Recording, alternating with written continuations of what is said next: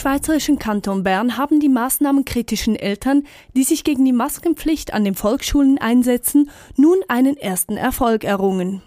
Dass dieser Teilerfolg gegen die Maskentragpflicht wohl nicht zuletzt der Kinderrechtserklärung von Bellinzona zu verdanken ist, davon ist der professionelle Mediator Marek Schäfer überzeugt. Er zeigt in unserem Interview auch auf, was es eigentlich mit der Kinderrechtserklärung auf sich hat und ebenso, was die aktuelle Situation der Kinder mit jener von Leibeigenen oder Sklaven zu tun hat. Regina Kastelberg. Kurz eine Zusammenfassung der Lage. Eine Mutter aus dem bernischen Niederbipp berichtete uns, dass sie noch gestern Morgen, also am 19. Januar, einen eingeschriebenen Brief erhalten habe mit der Androhung einer Strafanzeige. Dies, weil sie und ihr Mann ihren siebenjährigen Sohn aufgrund der Maskenpflicht seit Schulbeginn nach den Weihnachtsferien zu Hause unterrichten.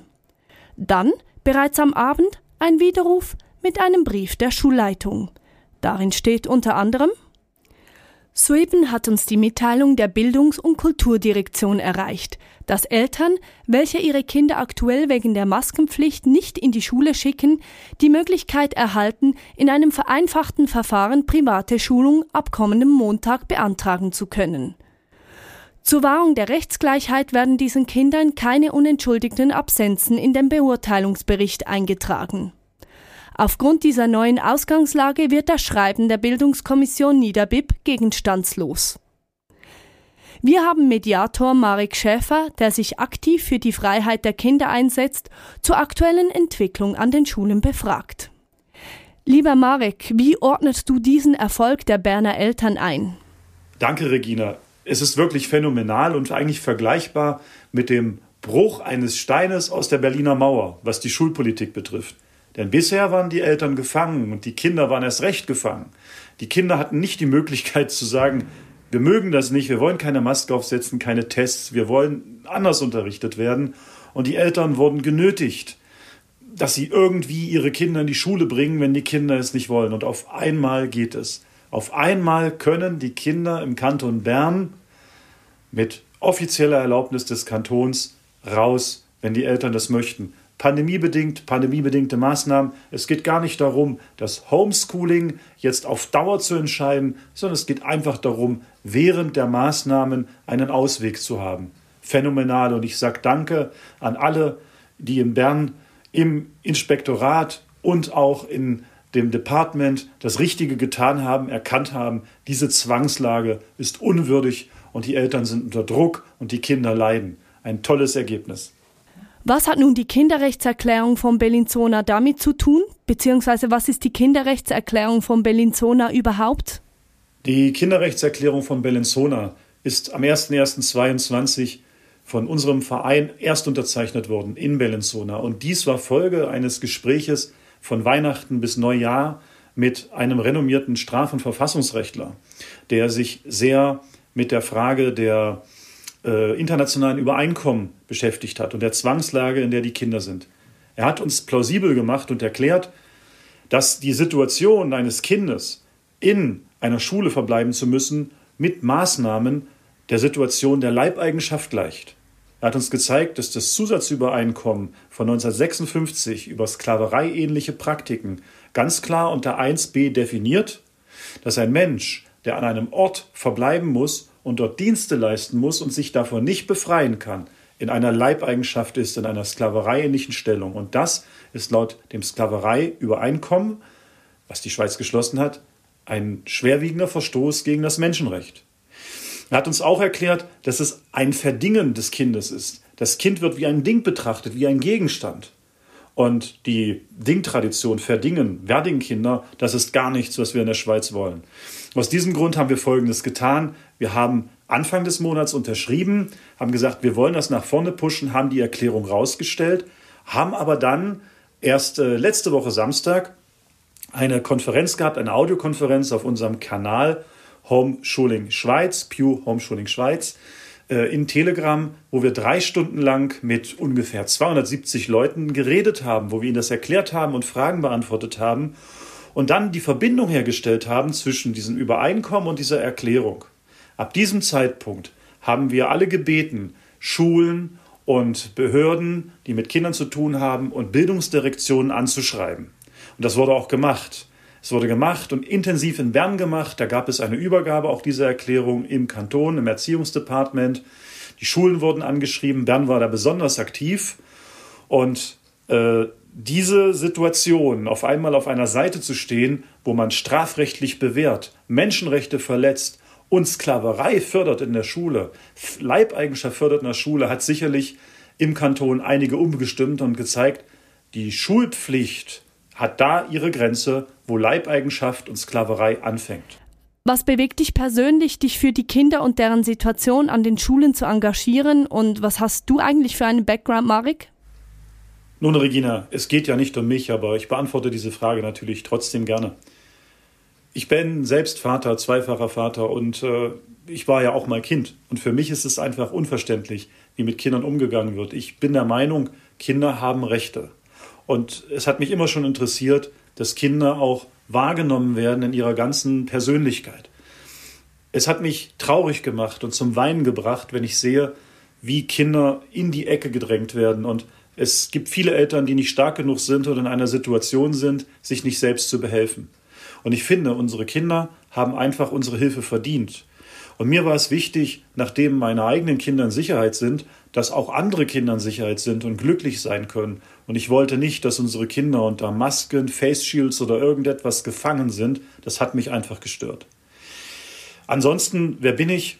Ja, äh, ich bin äh, über 45 Jahre alt, habe schon über 20 Jahre jetzt in der Schweiz gelebt, stamme ursprünglich aus Deutschland, bin Schweizer Staatsbürger. Das ist übrigens die erste Staatsbürgerschaft, die ich selbst wählen konnte. Liebe diese demokratische Tradition des Landes und äh, eigentlich alles, was auch damit zu tun hat, diese Machtteilung, die Begrenzung der Herrschaft des Einzelnen. Und wir sehen ja, wie wichtig das in der Zeit ist, dass nicht ein Präsident einfach durchregieren kann. Und normalerweise bin ich nicht politisch sehr aktiv, aber wenn ich merke, dass es irgendwo solche gravierenden Schwierigkeiten gibt, dann muss ich mich einsetzen. Ich bin eigentlich Mediator äh, in meinem Hauptberuf und nicht in der Politik. Und äh, da habe ich die Aufgabe immer schon gehabt, äh, Streit zu schlichten bei Firmen, ähm, kleinen mittelständischen Firmen, Haftpflichtbereich oder aber auch bei Trennung und Scheidung habe ich äh, viel mitgeholfen. Und jetzt habe ich einfach die Aufgabe gehabt, Menschen zu helfen im Verein Pew, um Kindern Freiheit zu bringen und den Eltern zu helfen. Dein Engagement passiert ja im Rahmen des Vereins Pew. Was verbirgt sich denn dahinter? Pew hat einmal die Webseite, klar, aber die drei Projekte sind die Pew Doppelpunkt Homeschooling Schweiz Telegram-Gruppe mit über 3000 Mitgliedern und dann die Webseite Homeschooling-Schweiz CH mit circa 550 Mitgliedern. Und dann gibt es das dritte Projekt, die Kinderrechtserklärung von Bellinzona. Und hier muss man sagen, beim Forum geht es um Vernetzung, Austausch, die Möglichkeit, Dinge auch längerfristig nachzuvollziehen, Treffpunkte zu haben zwischen Eltern und Lehrern, zwischen Eltern und Fachleuten, zwischen Eltern und erfahrenen Homeschoolern. Wir haben speziell eine Kategorie, zum Beispiel äh, Lehrer, Lehrpersonen, äh, gesucht, gefunden, wo eben an diesem Punkt Lehrer, die sich selbstständig machen wollen oder die nebenberuflich arbeiten wollen oder Mamis, die ihr Kind zu Hause unterrichten, die Möglichkeit haben, mit Eltern in Kontakt zu treten und umgekehrt Eltern auch Lehrpersonen zu suchen. Auf der anderen Seite haben wir dann auch die Lerngruppen, die sich vernetzen sollen. Also man kann in den Kantonen ja auch äh, mit mehreren zusammen unterrichten, zum Beispiel in Basel-Land bis zu acht Personen. Das ist keine private Schule. Und diese Lerngruppen sollen sich deswegen vernetzen, damit sie profitieren von den Erfahrungen, sich austauschen können, über Sprachgrenzen hinweg arbeiten können. Da können ganz tolle Projekte entstehen. Ja, und da ist es so, dass eigentlich nur eine Mailadresse angegeben werden muss zur Selbstverifizierung, um Missbrauch zu verhindern. Ansonsten werden da keine Daten erhoben. Und bei der Kinderrechtserklärung von Bellinzona, da kann man sich anschließen. Das sollte man auch. Man sollte die Schulen und die Direktion anschreiben, am besten dann auch per Einschreiben, um belegen zu können, dass man darauf hingewiesen hat, dass Kinderrechte auch Menschenrechte sind und Kinder keine Dinge sind und Kinder selbstverständlich niemals Leibeigene oder Sklaven sein können. Und äh, dann schicken uns viele Eltern, und da sind wir dankbar, Kopien.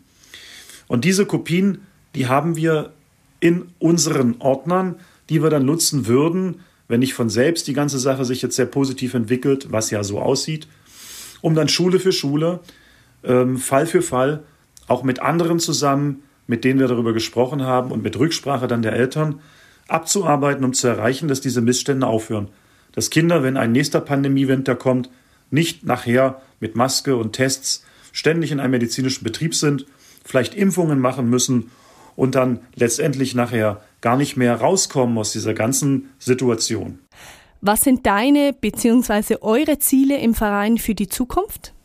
Die Schulpflicht endet da, wo es in Leibeigenschaft und Sklaverei geht. Es gibt laut Bundesverfassung eine Bildungspflicht und die haben alle zu erfüllen. Alle. Die Eltern, die Kantone, die Gemeinden. Natürlich sind die Eltern die Verantwortlichen. Und es kann nicht sein, dass eine Schulpflicht umdeklariert wird zu einer Maskenpflicht oder einer Testpflicht oder einer Impfpflicht. Das ist missbräuchlich, widerspricht diesen Vereinbarungen 1b des Zusatzübereinkommens über Sklaverei. Das wäre schlicht und einfach ein Rückfall in den Feudalismus, ins Mittelalter, in die Leibeigenschaft. Und wir werden so lange weiterarbeiten, bis letztendlich keine Schule mehr die Kinder nötigt, wenn sie das nicht wollen, Masken zu tragen, sich zu testen oder nachher noch zu impfen.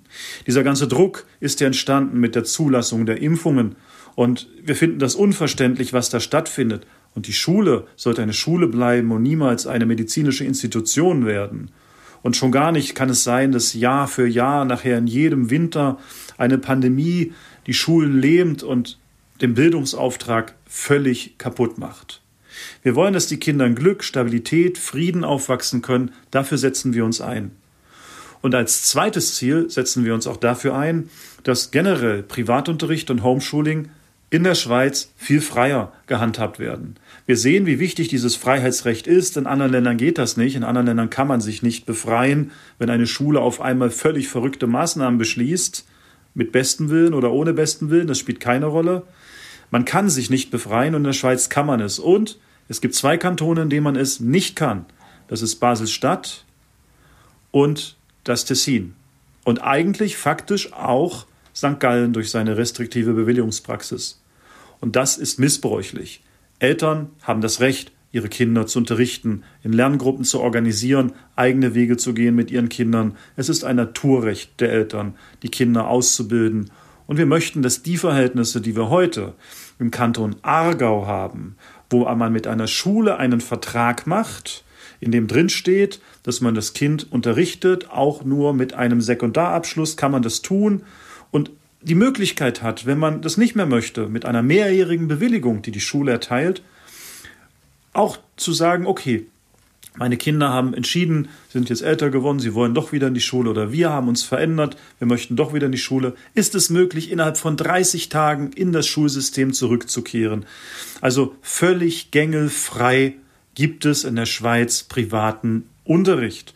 Und das wollen wir in der ganzen Schweiz. Das Modell Aargau ist das Ziel für die ganze Schweiz. Und so lange werden wir weitermachen.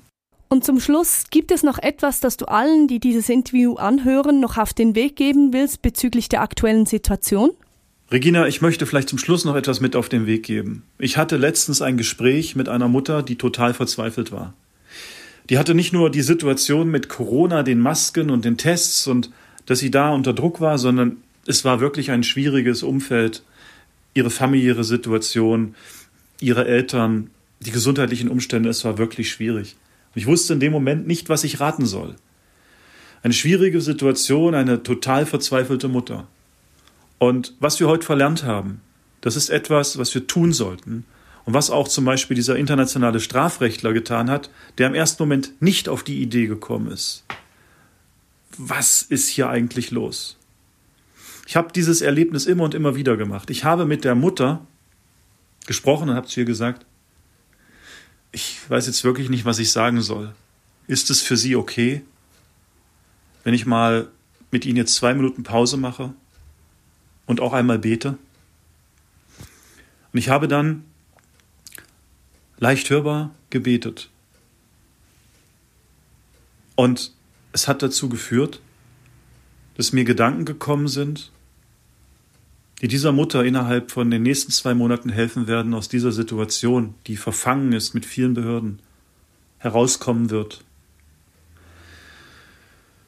Und der Strafrechtler in Bellinzona, mit dem wir gesprochen haben, der hat uns auch ehrlichen Herzens gesagt, und dafür waren wir dankbar, dass er, als er die Situation versucht hat zu analysieren, nach einem Gebet gehört hat, dass ihm im Kopf der Gedanke kam, schau doch mal nach, welche Vereinbarungen die Schweiz über die Sklaverei abgeschlossen hat. Und ich möchte eins deswegen jedem, der traurig ist, mitgeben. Habt Mut, vertraut darauf, dass das Gute, die Liebe und die Wahrheit siegt. Lasst euch nicht bedrängen. Geht in euch und wenn ihr euch ganz alleine fühlt, denkt mal drüber nach, vielleicht seid das doch nicht. Alles Gute und viel Kraft. Lieber Marek, vielen Dank für dieses Interview.